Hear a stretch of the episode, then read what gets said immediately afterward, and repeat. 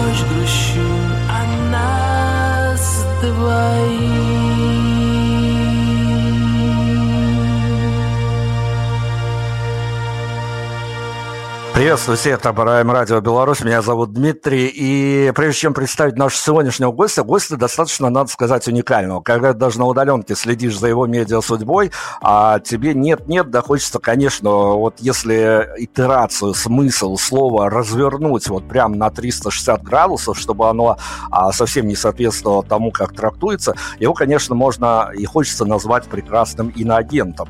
Как бы плохо это не звучало, но, с другой стороны, романтизация это тоже придает. Поэтому я, прежде чем представить гостя, конечно, только оговорюсь для нашей трогательной аудитории. Я знаю, что наша аудитория всегда к этому вот так вот а, сложно относится. Я скажу, что, возможно, в этом интервью я буду где-то иметь бледный вид, э, поскольку тысячи интервью за плечами, но единожды я заходил на территорию а, тяжелой рок-музыки. Это было с а, группой Эпитафи, это «Привет, Кушнир Продакшн», это их подгон был. Не профильная тема, но, с другой стороны, у меня есть а, достижение того, что, может быть, я единственный, ну, если не в Европе, то в Беларуси журналист, который а, в один из приезд гигантов этого стиля группы «Ария» а, убегал дворами и огородами народами, чтобы не делать интервью с этой группой. Ну, вот так вот сложилось. А все, представляю, объяснил ситуацию, представляю нашего сегодняшнего года. Влад, гостя Влад Ивойлов, это фронтмен, самый настоящий фронтмен, самый настоящий идеолог а, группы Амальгама. Влад, привет огромный. Всем приветствую. Также приветствую всех э, слушателей Prime Radio. Очень рад, э, что мы наконец встретились в эфире. Вот, ну вот, э, да, немножко себе. Я в самом деле представляю группу Амальгама. Вот, и э, надеюсь, что мы проведем очень э, хорошо время за содержательной теплой беседой, которая будет интересна э, также нашим э, радиослушателям. Да, я хочу начать, конечно, с азов каких-то, потому что, ну, в мирное время э, тебе, как э, прям живому участнику всей этой истории, э, приходилось проезжать э, не туристом, а с концертами по Беларуси, даже не только посещать столицу, но и в других городах бывать, поэтому тут, конечно, надо понимать, что э, это портрет на фоне, и время времена ныне другие, но тем не менее мы хотим о какой-то романтике, о таком роуд-муви а, поговорить.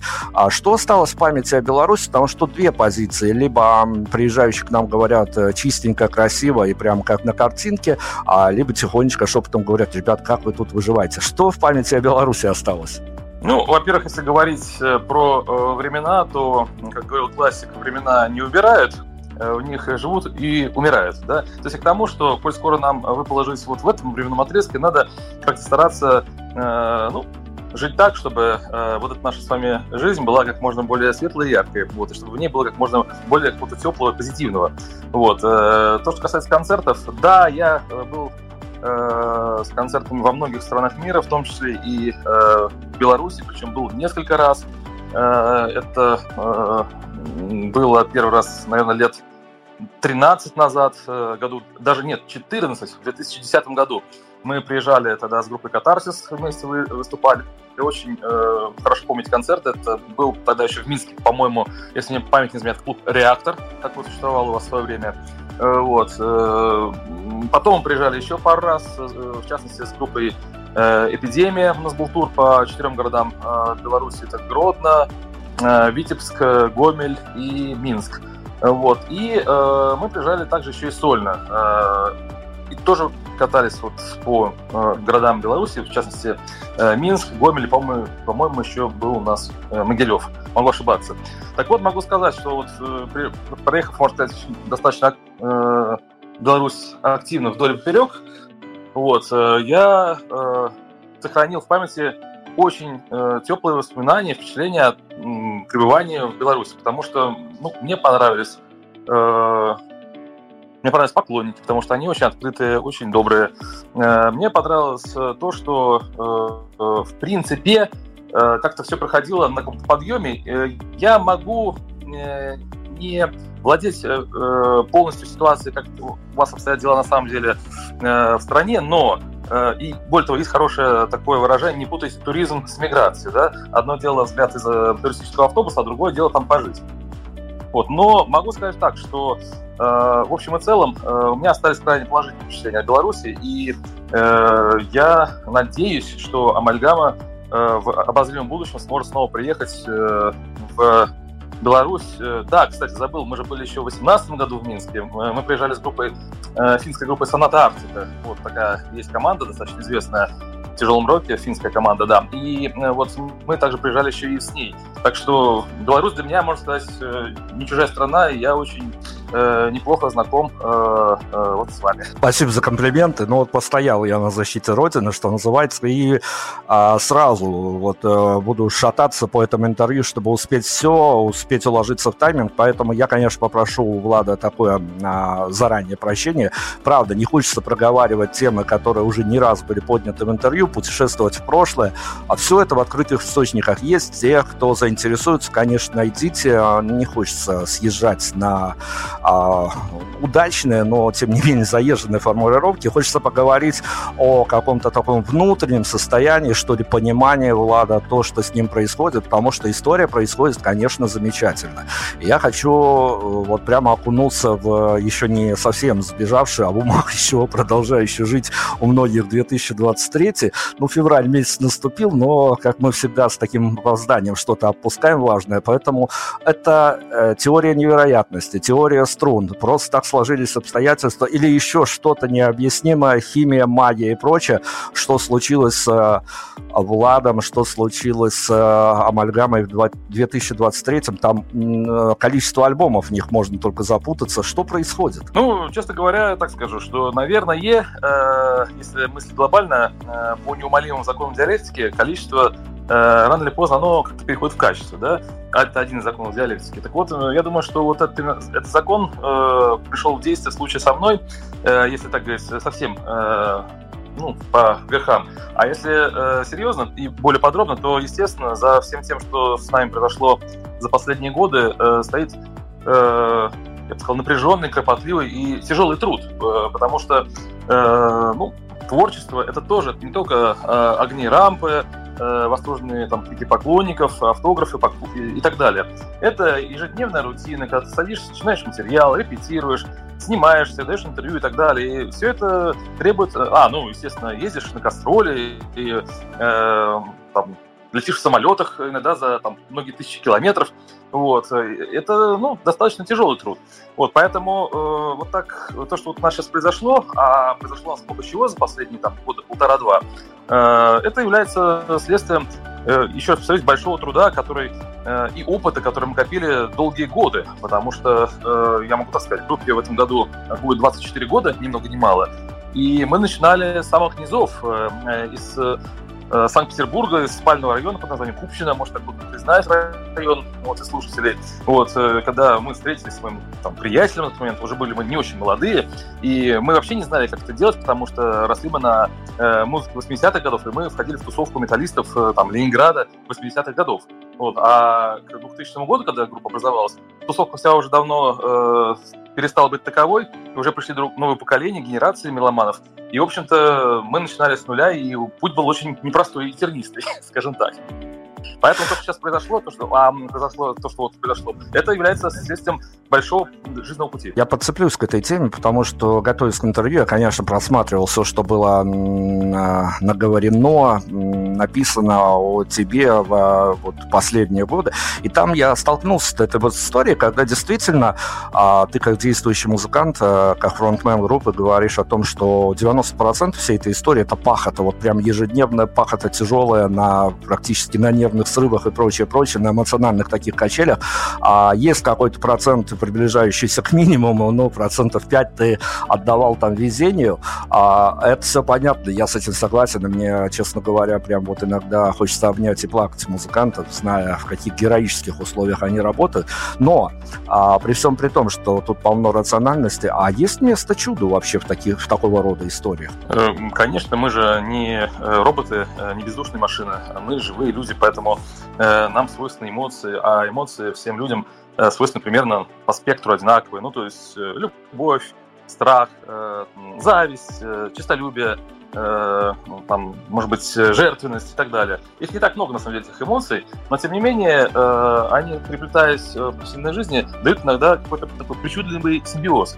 Вот, поэтому, конечно же, человек живой, и иногда э, э, под влиянием того или иного обстоятельства я могу, э, скажем так, э, совершать те или иные там, действия и так далее. То есть, конечно же, я, как любой нормальный живой человек, э, э мне не, не чужды эти эмоции все так. Прыгнем сейчас а, на вот эту мат-часть, что называется, потому что, ну как, вот я зашел на эту территорию а, тяжелой, как ее называют в простонародье, металл-музыки в, российской, в российском его проявлении, в русском его проявлении, чего уж там.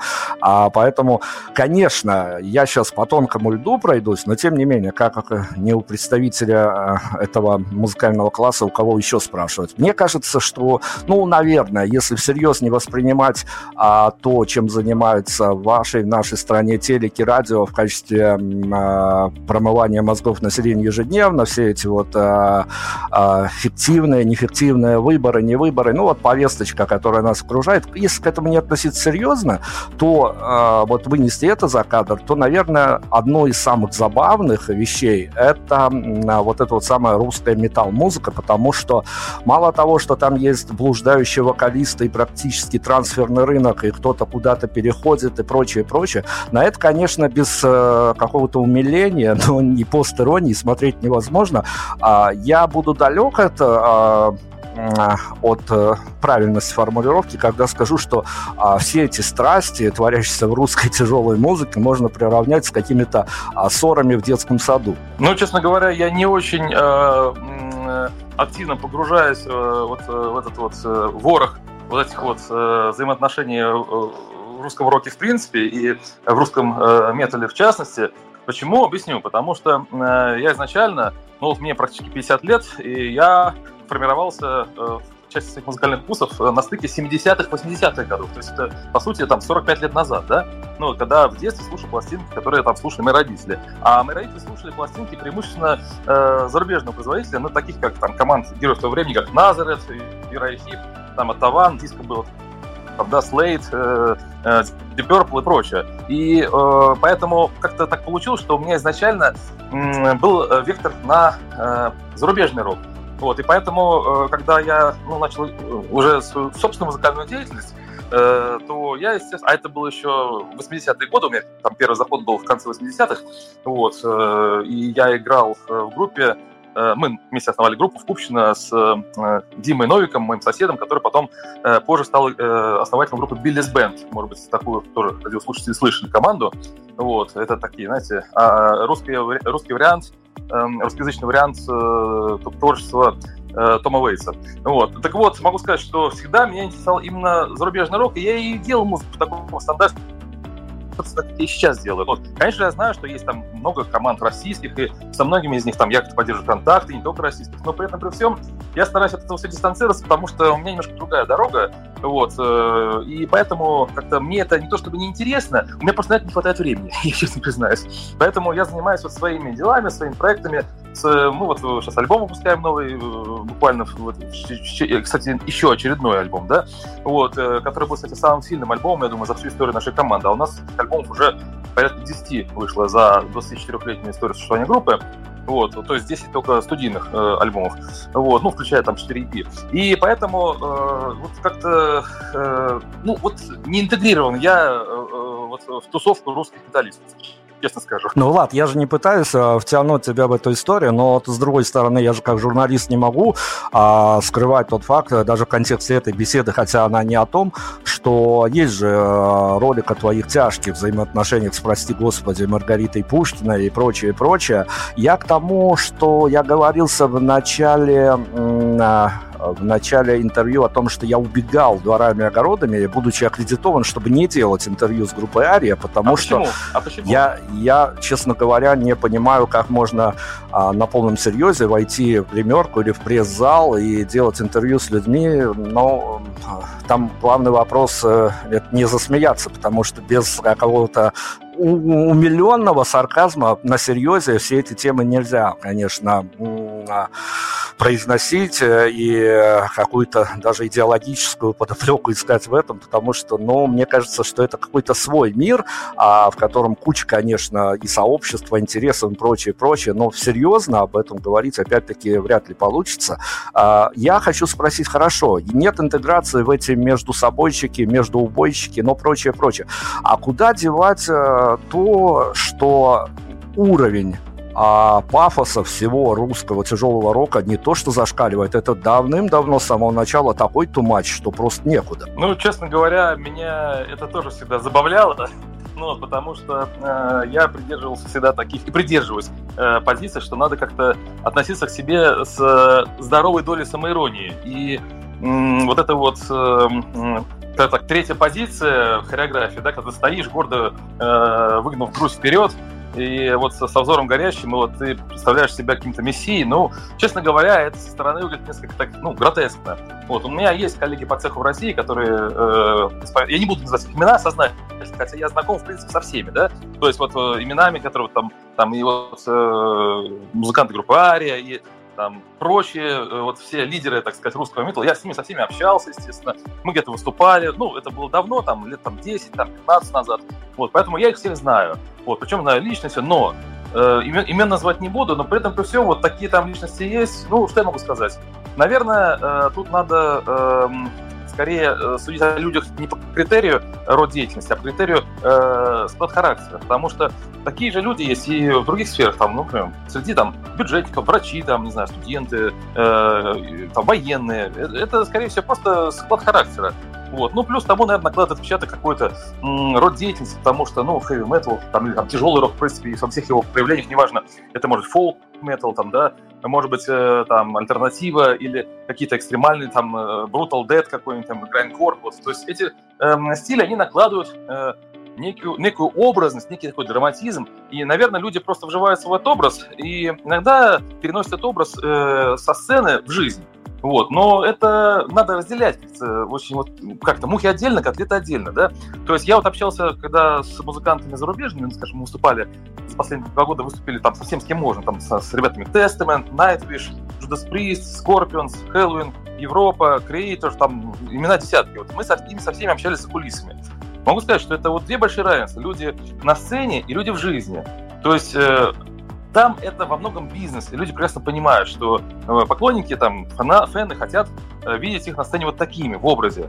Но в жизни это другое. И вот э, поэтому, как мне кажется, там вот за рубежом все это проходит более органично.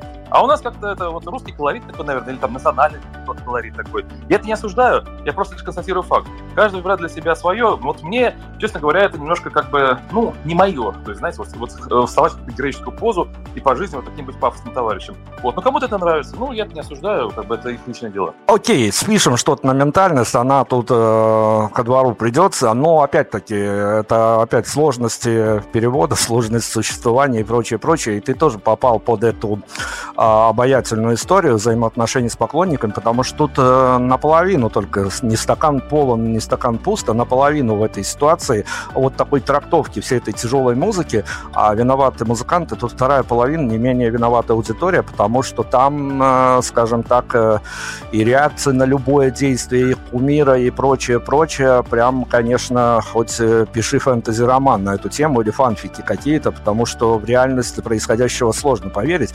Скажи, пожалуйста, зная о том, что, ну, не то, что конфликты по идеологии, а скорее конфликты, а, да и конфликтами не назовешь, скажем так, разногласия по видению реальности у тебя случались с русскоязычным сегментом аудитории, а вот опять-таки от теории до практики, как тебе удобнее.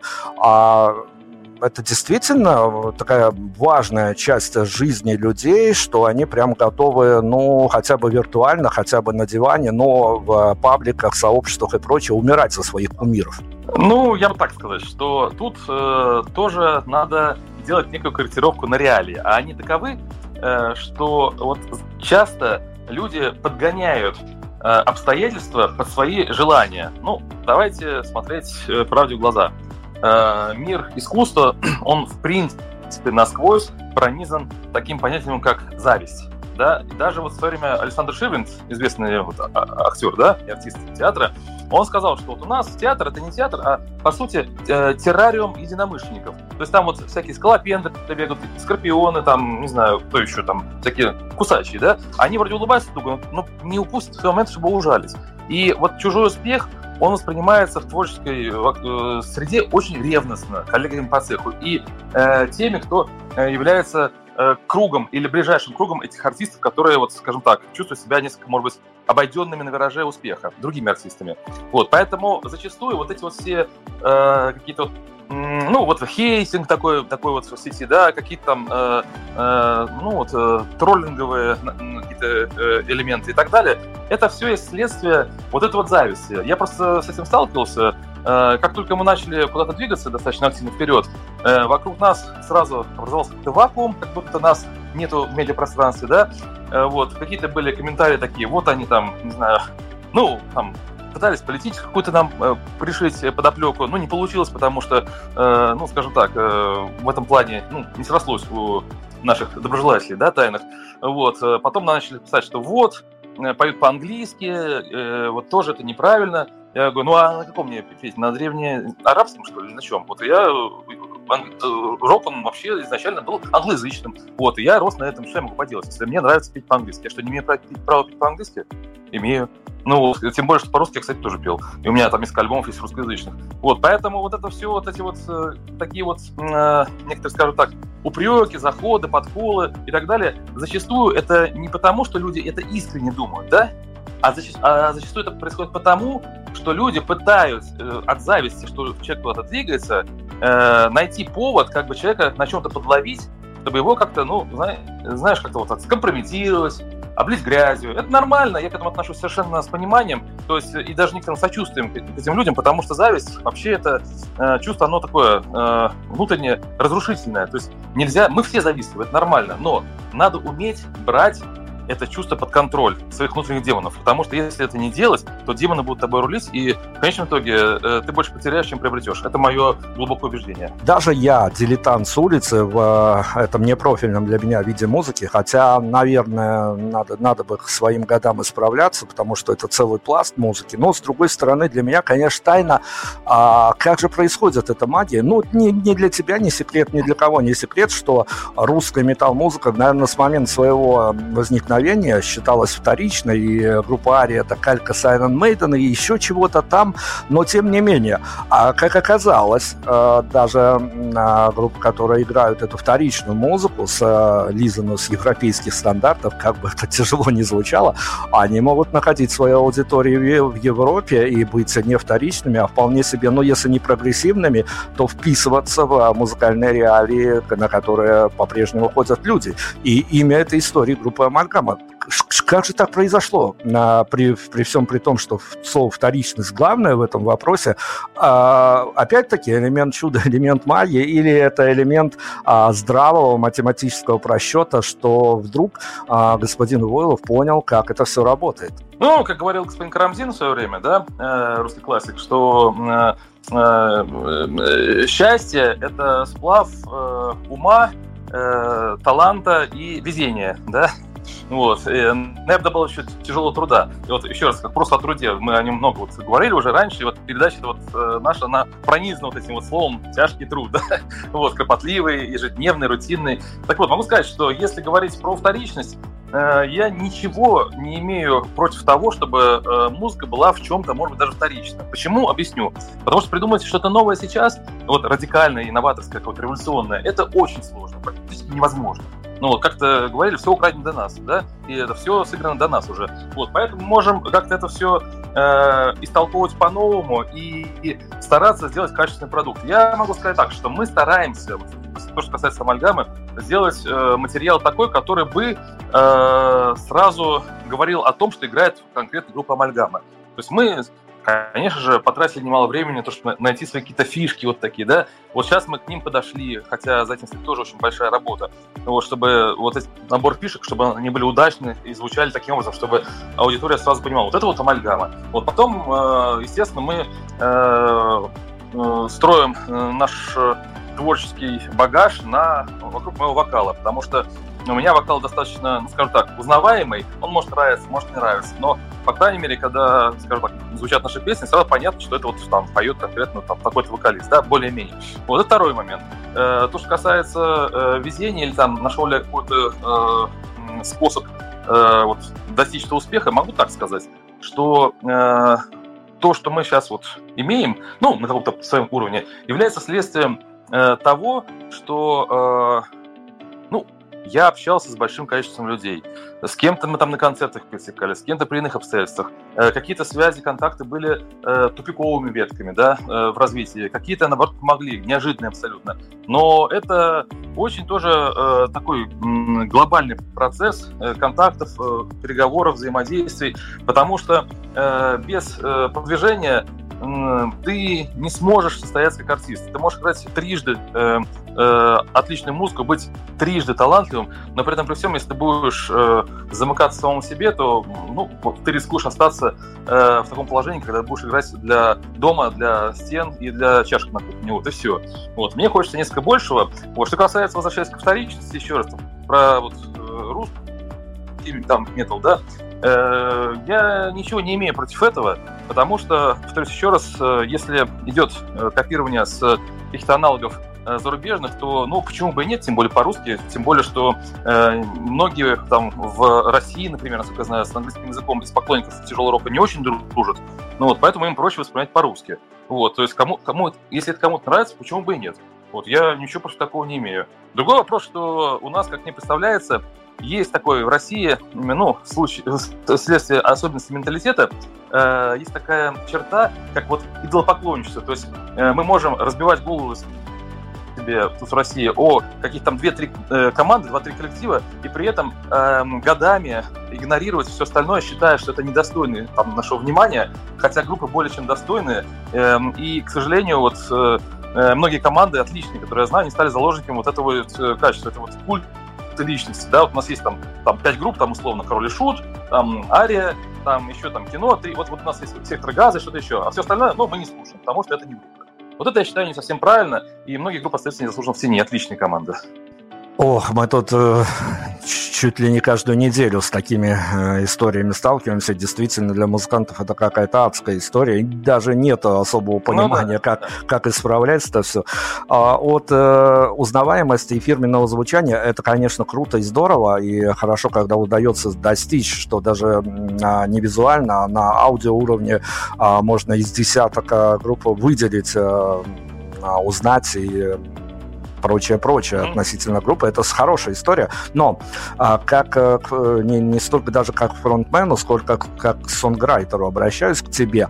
А, насколько важна для тебя м, та идеология, которую ты хочешь нести до публики? Ты правильно сказал, что здорово сказал, что надо разделять артистов на сцене и за сценой. Иногда это прям подовлатово два разных человека, которые сами с собой не знакомы. И такое бывает.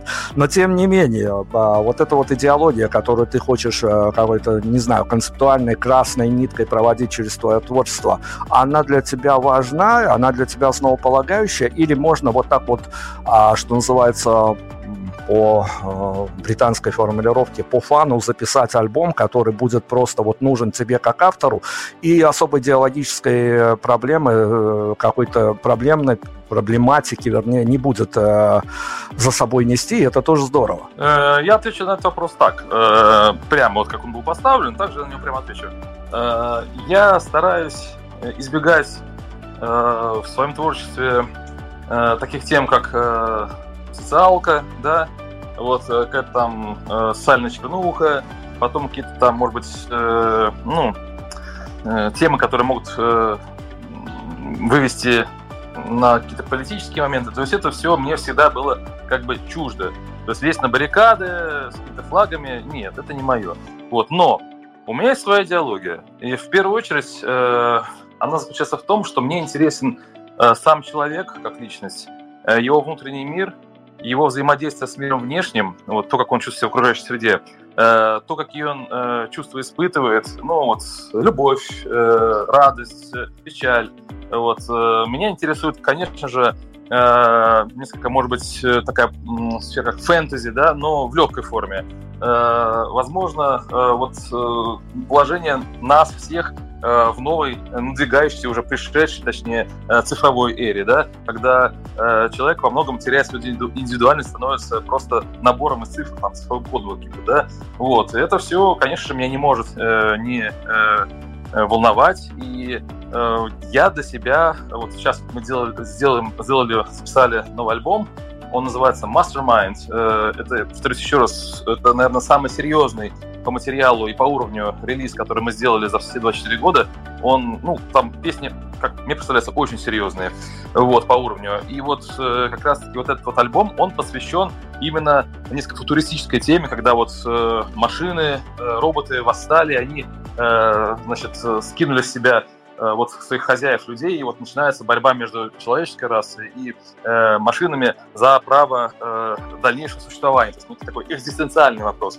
Вот поэтому, наверное, конечно, определенные темы в моей лирике, они присутствуют, они, они нам интересны, э, вот, но при этом при всем могу сказать, что это более такой, знаете, знаешь, абстрактный, вот такое, абстрактная материя, э, и, и вот, вот какой-то социалки, еще что-то политический там Э, подоплеки у меня в моих текстах никогда не было, и я не думаю, что это появится. Давай про цифровую эпоху, тем более, что у меня есть да, на этот случай такая история. Я весь 2023 год носился в поисках э, э, красивого и нужного гвоздика, на который я могу повесить наушники, микрофон, потому что говорят, что совсем скоро нас искусственный, а искусственный интеллект уже вовсю шпарит обложки для альбомов, поэтому когда-то он заменит, конечно, и нас, но когда мы делали большой новогодний эфир, мы решили ну, как-то поэкспериментировать с этой тематикой, попросили GPT-чаты различных уровней сформулировать новогодние вопросы. Музыкантам получилась абсолютная шляпа, поэтому я думаю, что гвоздик я еще не найду, а пока еще все-таки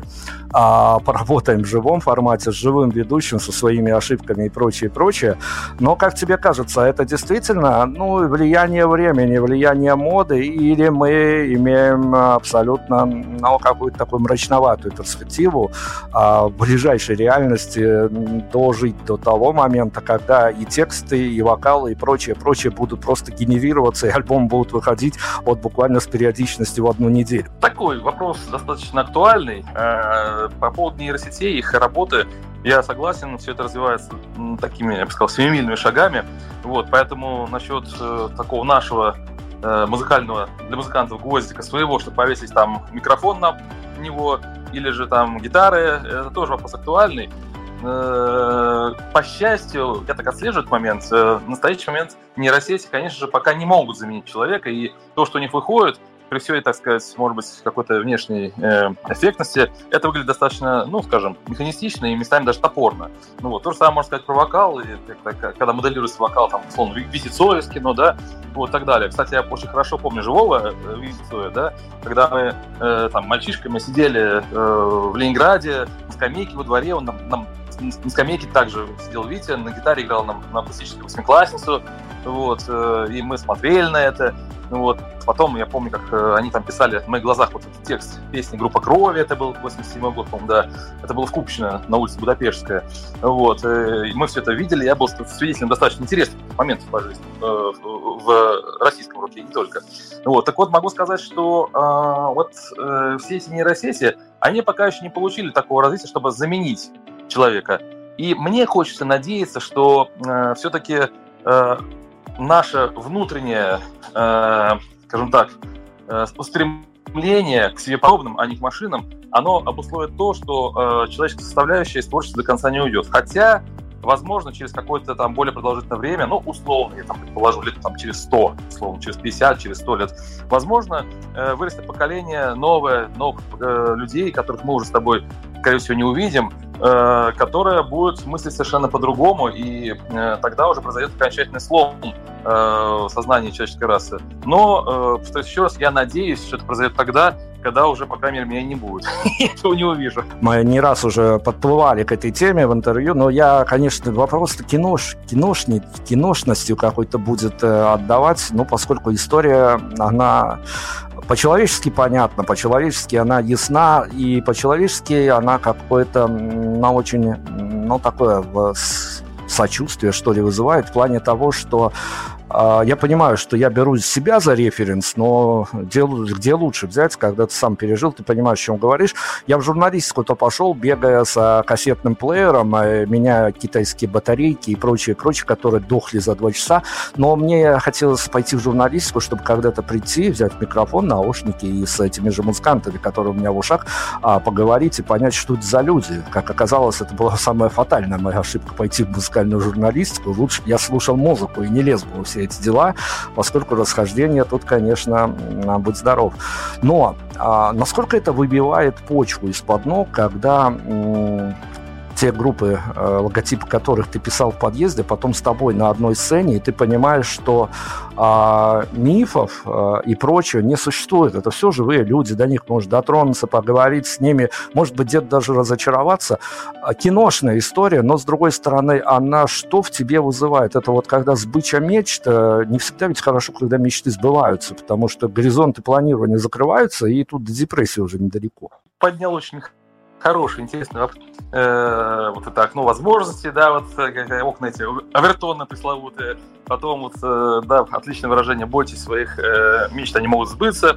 Вот, э, конечно же, э, у меня э, в жизни тоже не в жизни, а не тоже, а скажем так, у меня в жизни произошло то, что я э, получил э, возможность, вот, мне, я считаю, очень повезло э, реализовать свои мечты, вот э, побыть на сцене со теми э, кумирами моей, моего детства, там, 80-х годов, э, когда мы, как ты правильно сказал, писали логотипы вот э, групп на стенах. Вот, то есть, э, ну, я могу так сказать, что для меня это произошло, наверное, в данном случае, по счастью, в тот момент, когда я был уже в такой жизненной точке по возрасту, да, когда я мог э, более критично и более по-философски э, осмыслить э, происходящее. И для меня это не было каким-то, э, может быть, потрясением. То есть я воспринимал этих людей уже э, с точки зрения своего жизненного опыта и понимал, что, в принципе, они уже не так уж катастрофически старше меня. Ну, условно. Вот мы общались, там, мы играли там, с группой Judas Priest, да. Э, я, э, ну, Роберту Хелфорду, вокалисту э, группы Judas Priest, очень понравилось наше выступление. Он вышел из-за кулис, он смотрел, это как это происходило, это было в Бухаресте, в Румынии. Вот, потом он пригласил меня к себе в гримерку, мы посидели, пообщались. Для меня это было каким-то вот э, со сказкой, да, с моим вот детством и так далее. Вот. Но при этом при всем я понял, что э, Роб, он э, очень мягкий, очень теплый, ламповый такой человек. И э, вот я не почувствовал какого-то такого вот э, опустошения, что вот э, оказывается это не какой-то там э, э, диковинный персонаж из сказки, да, это просто обычный человек со своими, так сказать, э, там, особенностями и так далее. Нет, то есть у меня не было такого жесткого разочарования. Более того, его не было и в случае э, при контакте с другими людьми, потому что, ну, музыкантами, вот, потому что я там, ну, я там общался там Дэйв Ломбарди, Слеер, да, барабанщик, он в тестами сейчас играет, еще что-то такое. То есть это нормальные люди, мы общались на равных, вот, мы общались за жизнь, и поэтому э, для меня эта встреча Э, с моими кумирами и с безболезненно, более того, он даже дал мне каких-то положительных, позитивных очков. Здорово, ну хорошо, что вот э, такое рациональное отношение, без всяких иллюзий у тебя к этой теме, а я не буду спрашивать у тебя, заездив да. этот вопрос во всех интервью, наверное, а, о разнице менталитетов европейской и русской публики, не будем мы на этом останавливаться, если кому-то интересно, найдите эти ответы, они в прошлых интервью есть, но а, тут же опять-таки история такая, которая граничит творчество и а, бытовуха, черт бы ее побрал, как все ненавидят это слово.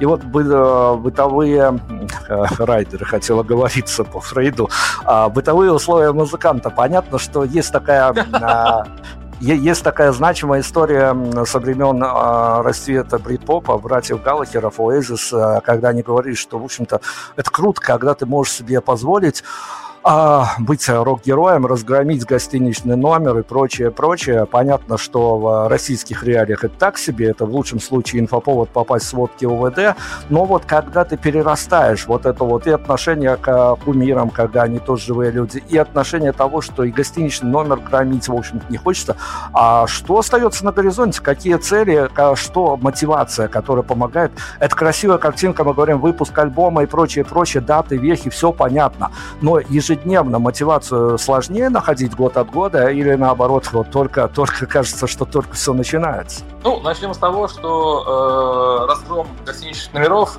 и прочие, так сказать, акты вандализма – это во многом э, э, такие э, приемы для пиара, потому что э, я тоже сталкивался с тем, как это все делается, когда снимается номер в отеле, идет там договоренность с персоналом, с администрацией там, этого отеля, что мы там сейчас разгромим этот номер, вот, все это снимем на видео, после чего все это аккуратненько восстановим, да.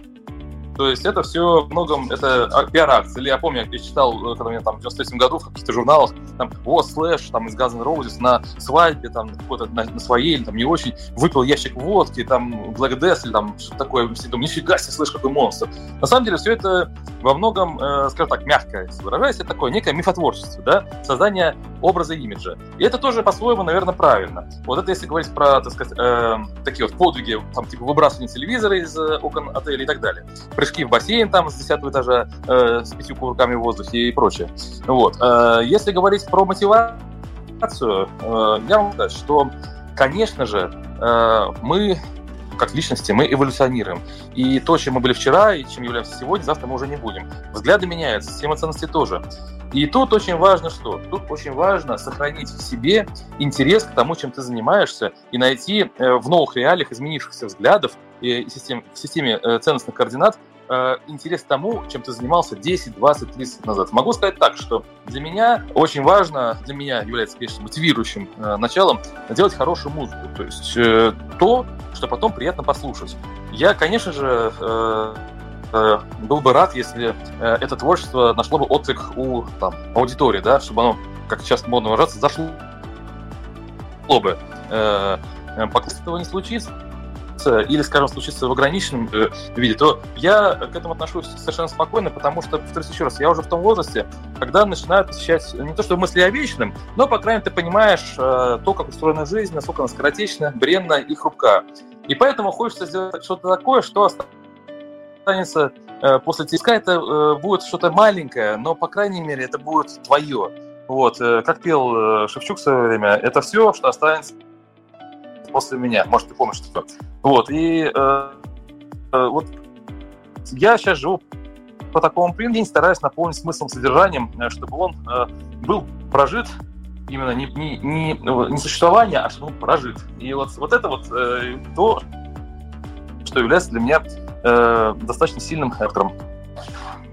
Но еще немножко о буднях и о праздниках. А в эпоху стримингов мы живем. Новый альбом, а, как ты сказал, в ближайшей перспективе за 2023 несколько их вышло. И а, вот помня о том, что это хорошая история назначить дату релиза, и, в общем-то, для ну, людей, которые не в теме, понятно, что, в общем-то, альбом выходит, все круто, все здорово. Для музыканта это тема, когда твой альбом э, минимум месяц лежит на предмодерации, для тебя это история уже именно дедлайнов и прочих медиакейсов, когда ты назначаешь дату релиза, прогреваешь аудиторию и прочее, прочее, но а, приходится как-то, ну, наверное, в своей какой-то матрице творческой создавать иллюзию праздника в день релиза, потому что для тебя альбом-то вышел уже с момента его загрузки на цифру, он только там настаивается, что называется. Поэтому скажи, пожалуйста, э, понятно, что живем в эпоху такую, что и молодые, и опытные музыканты нет-нет, да теперь э, хвалятся или расстраиваются попаданием, не попаданием в эти э, чертовы редакторские плейлисты и прочее, прочее. Для тебя в твоем каком-то внутреннем, скорее, мире э, день после релиза, будь то альбома, будь то EP, будь то сингла, он чем-то отличается от дня предыдущего? Или это тоже такая, но атмосфера работы, просто нужно посмотреть, как эта история действительно заходит, не заходит редакторам, аудитории и прочее, прочее. Есть момент праздника в этой истории для тебя лично? Это даже там, серьезные команды с с десятилетними, там, многодесятилетней историей, что 40-50 лет. Ну, сколько э, альбомов выпускает команды выпустили? Ну, там, ну, 15 альбомов, да? Ну, 20. Э, это, ну, там хорошо, 20 какой-то предел уже. Ну, вот, то есть, получается, э, вот за эти вот 50 лет, условно, да, выпущено 25 альбомов. То есть получается, что если там прошло условно 15 тысяч дней, ну, существование там группы там 18 тысяч дней, 25 дней э, были э, связаны с выпуском альбомов, а то и меньше. Вот. И, естественно, как следствие, этот день является для каждого очень значимым. Вот. Конечно же, музыканты хотят, чтобы их творчество было э, распространено как можно шире. Поэтому, конечно же, э, плейлисты, стриминги, там лайки, все это учитывается, все это многими ревностно отслеживается. Я знаю музыкантов, которые нам ночами не спят, э, бдят у, у голубых экранов, мониторов, компьютеров, э, статистику смотрят. Вот, ну, э, я стараюсь, скажем так, естественно, я не могу группу, если, если, если бы я сказал, что меня это абсолютно не интересует в случае с моими альбомами, я бы погрешил против истины. Конечно же, меня это интересует. Но я стараюсь, э, чтобы вот составляющая вот этого вот процесса во мне была бы дозирована и не, не зашкаливала за какие-то определенные там лимиты, чтобы не становиться, ну, скажем так, заложником или даже, я скажу более радикально, рабом этой ситуации. Конечно же, это все интересно, но надо знать меру. Вот я думаю, вкратце вот так. И у нас, э, как ты правильно сказал, э, в прошлом году вышло сразу два альбома. Это вот язычный Back to the 80 и русскоязычный «Другая жизнь». Вот. В этом году у нас выходит, выйдет, судя по всему, тоже два альбома номерных. Э, то есть у нас такая достаточно бодрая производительность, я бы сказал, более чем. Вот. И, конечно же, мы готовимся к тому, чтобы э, прогреть аудиторию, чтобы вызвать у нее интерес, чтобы как-то увлечь ее. Вот. Конечно же, это любой музыкант к этому стремится. Что ж тут э, скрывать. Но я притоплю еще немножко за человечность э, в нашем интервью, за ну, какую-то абсолютно всем понятную вещь. Но если э, даже вот такая прикладная рациональность в моменте релиза и прочее, прочее, для тебя, как для фронтмена коллектива, а для, для человека творческого, а человек творческий все-таки, ну, это вот как, а, как, как говорил когда-то господин Путин, это, это такие дети, вот прям маленькие дети, что вы их трогаете, они вот э, ревностно ко всему этому относятся. Ну вот вопрос-то, а где тогда место празднику для тебя, когда творческая личность? Это тогда что, хороший солдат, хорошая публика или наоборот, вот прям пять первых минут в гримерке после удачного неудачного концерта, где для тебя личное, э, в личном пространстве пазлы складываются, слово, которое ты можешь назвать для себя праздником, именно потому, что ты творческий человек, ты этого добился. А эти вот моменты, они могут возникать э, спонтанно. Например, э, ты сидишь э, вот дома, и тебе пришла интересная идея, э, новый, которая может э, лечь в основу новой песни. Ты быстренько записал, и ты чувствуешь какой-то подъем. Вот, пожалуйста. Или, например, ты летишь в самолете, вот мы скоро полетим, например, э, в Южную Америку, у нас большой достаточно тур будет с группой Accept, это легенды тевтонского хэви метал с почти 50-летней истории, хотя нет, 50-летний, да, потому что они в 72 году образовались, 50 лет им было э, год назад. Так вот, могу сказать, вот мы, мы летим, я вот представляю, мы летим над Атлантическим океаном, наш ждет э, Сан-Пауло, там, э, Буэнос-Айрес, и я думаю, как это круто, а мы летим прямо вот навстречу вот этим приключениям. Это тоже такое, э, такая вспышка, такая вот позитива.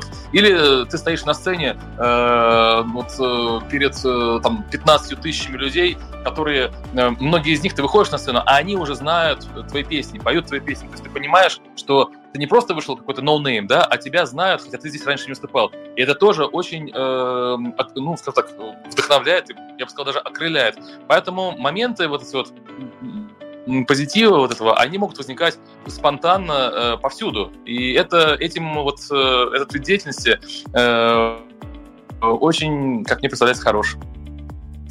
Здорово. Конечно, не влаживаемся мы в тайминг, поэтому буду уже подгребать э, под какую-то резюмирующую основу это интервью и знаю хорошо, как относится к нашему братству. Ваше братство на разных сторонах баррикад, музыканты и журналисты почти всегда.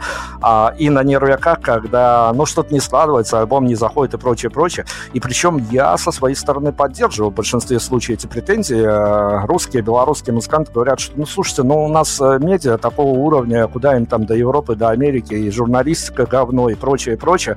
Поэтому скажи, пожалуйста, а вот пользуясь этой формулой, э, какой вопрос, э, на который тебе хотелось бы давно, давным-давно публично ответить, у тебя он, может быть, есть, прям вот он программный для тебя, а не до меня, не я сегодня, не, и вот мои братья-журналисты, все чертовы циники, никак о нем не спросят. Э, какие у тебя цели вообще, Владислав Андреевич, это я про себя, от э, занятий э, музыкой э, в какой-то, э, скажем так, обозримой перспективе, потому что я, э, скажем так, как-то не удивительно, э, вопрос очень логичный, вот, но мне его практически никогда не задавали.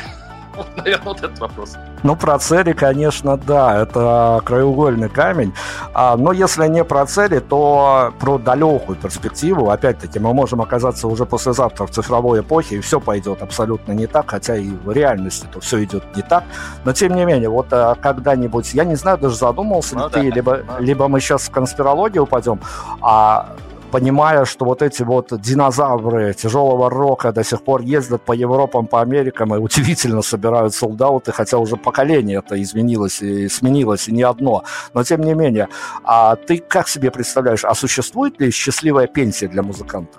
Я думаю, да, однозначно, потому что э, музыкант это как и, скажем так, хороший врач, если хороший музыкант, да, э, хороший, не знаю, менеджер по продажам или хороший учитель, там, который э, зарабатывает на жизнь так еще и репетиторством. Вот, э, если ты хороший специалист, то вероятность того, что ты сможешь э, прийти э, в момент наступления пенсионного возраста к неплохой точке в плане финансового положения, к достойной, пенсионной, то почему бы нет? Вероятность этого очень велика, конечно. И примеров тому достаточно большое множество. Другой вопрос, что, э, скажем так, э, э, ну, это не очень афишируется своими музыкантами, вот, по понятным причинам, потому что, ну, э, рок э, и какое-то материальное благополучие это не очень такие, скажем так, э, хорошо сочетаемые вещи, потому что рок это в первую очередь протест, бунтарство, а когда ты предстаешь совершенно в другом виде, например, в каких-то там плюшевых тапочках своих любимых, да, кресло-качалка, там сигара, хороший коньяк, или там просто э, какие-то, там, не знаю, хорошие условия для жизни. Ну, кажется, ну какой ты рокер? Рокер должен там быть на баррикадах, вот, ну, у многих там. Вот если ты, например, э, ну, есть такая прослойка людей, э, которые считают, вот ты должен э, быть каким-то вот революционером, умереть желательно до 30, вот, и тогда ты будешь вот правильным э, парнем, вот хорошим, и мы будем тебя всегда помнить с, большим, э, э, с большой теплотой и с большим удовольствием.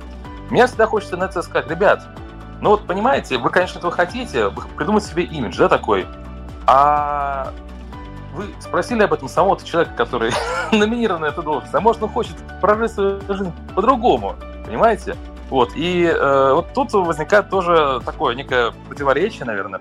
Вот, поэтому я считаю, что э, жизнь, она э, хороша э, в любой, э, в любой фазе и в любом возрасте есть свои э, прекрасные стороны, просто надо, наверное, уметь их разглядывать и находить. Ну, к сожалению, правда, у публичности есть обратная сторона. Полуфинальная. А, я не знаю, тут про цели, не про цели, но опять-таки про твое авторское состояние. А, задумался ли ты когда-то ага. и интересовал ли тебя даже в теории, от теории до конспирологии этот вопрос, а, когда группа Амальгама устраивается на сольник или играет сплит, концерты, а тебя, ну, даже в теории, я уже не говорю, что на практике, потому что там может э, все, иллюзии разбиться и все не так, как ты представляешь.